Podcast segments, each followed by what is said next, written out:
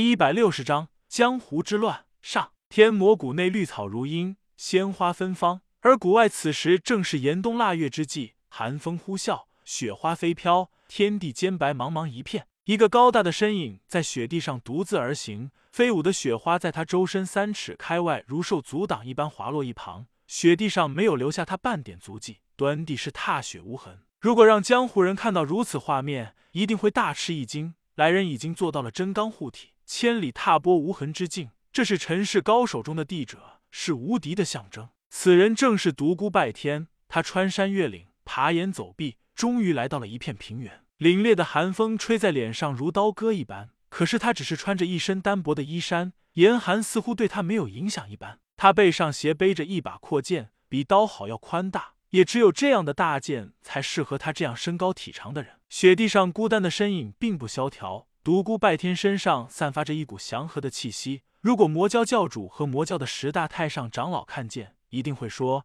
魔老成佛。然而，如果仔细感觉，就会发现，在那祥和气息的背后，充斥着一股昂扬的斗志，一股激昂的战意。这是好战的本性，还是掩藏在平和下的邪恶？独孤拜天站在雪地上大喊道：“我独孤拜天回来了！”声音似龙啸九天一般。在空中久久激荡，飞舞的雪花被如雷的声音震得在空中簌簌颤抖不已，整个白茫茫的天地似乎也跟着站立起来。武林还不知道独孤拜天正在回途，也不可能猜想到这个魔王这么快又回来了。不过再次回归的独孤拜天，恐怕要被人改成魔帝了。没有独孤拜天的日子，武林也未得片刻安宁。独孤拜天进入天魔谷第三日，独孤家传出一声怒啸。三日后，汉唐帝国武林传言。独孤拜天之父独孤岩智破王成帝，迈进天下绝顶高手之列。这无疑是一个震撼性的消息，天下高手惶惶不安。没有人会忘记长生谷大战，祖孙三代浴血奋斗时的情景。如今这个没落的武林世家再添一地，如何不让人感到后怕？独孤岩智生于长风镇，长于长风镇，在武林人眼中，本不过是一个本分的武林小人物。甚至不能称之为武林人，因为他做生意的本领要远远大于他所展现的武学才能。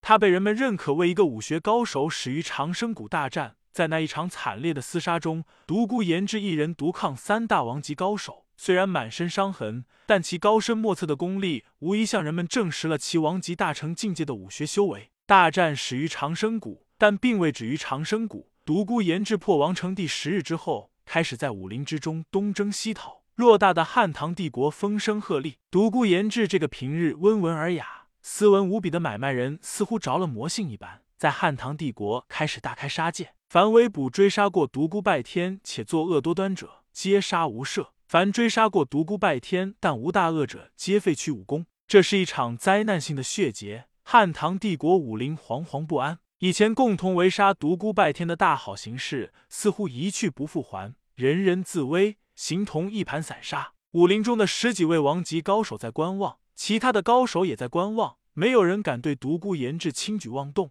因为他们不会忘记长生谷大战的另一个恐怖人物独孤飞羽。这个白发飘飘、仙风道骨的老人，给参加过这场大战的武林人留下了不可磨灭的印象。一人大战十大王级高手，其盖世身手让每一个参与过这场大战的人都感到战栗。独孤飞羽这个游戏红尘。隐藏在尘世间多年的地境高手还没有出击，怎么能够令武林中那些高手轻举妄动呢？如果两大地境高手联手出击，那么对于整个武林来说，将是一场灾难性的动乱。独孤延志大杀四方之际，又一个爆炸性的新闻传遍了武林：汉唐帝国武林第一世家司徒家族门内隐士地境高手横空出世。据说此人乃司徒明月的伯父，自幼天纵奇才。奈何功力达至王级大成境界后走火入魔，从此瘫痪在床。司徒明月对这个伯父同情而又敬慕，平日将他照顾的无微不至，让这个天纵奇才在寂寞绝望中感受到了丝丝的温暖。然而司徒明月的冰凉的身体被抬回家中之际，这个已经过五旬、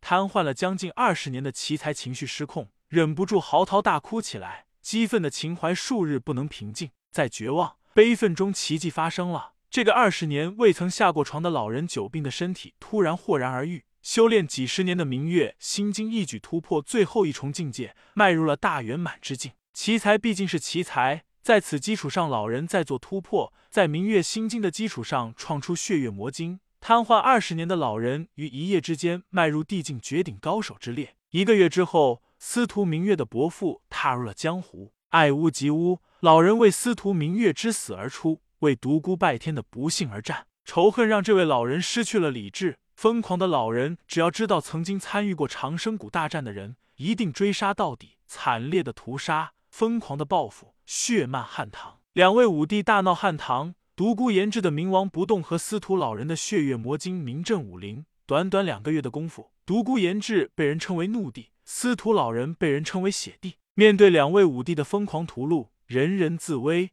稍微聪明一点的皆潜逃，不知所踪。最后，两位武帝似乎达成了默契一般，分别从不同的方向向汉唐武学圣地雾隐峰杀去。那是一场昏天暗地的大战，岩崩地裂，乱石穿空。黑夜中，璀璨的罡气在雾隐峰上到处激射，明亮的光华令终年云雾弥漫的先锋露出了他神秘的面容。雾隐峰绝顶和其上方天空被无匹的罡气照耀的如同白昼一般。惊天动地的大战持续了一夜，结果如何无人得知。怒地和血地自江湖消失了，而雾隐峰似乎也变得死气沉沉起来，很少再有弟子下山。人们纷纷猜测结果到底如何。有人说两地被雾隐峰隐匿的绝顶高手灭掉了，也有人说雾隐峰的高层被两地全部诛除，但两地也身负重伤，逆地疗伤而去。但更多的人相信雾隐峰的高层绝不会被灭掉，毕竟这是传承了千年的古派，山上必定藏龙卧虎，必有隐匿的绝顶高手。当然，人们也不相信两帝被灭掉了，因为独孤家老五弟独孤飞羽一直没有发飙。众人相信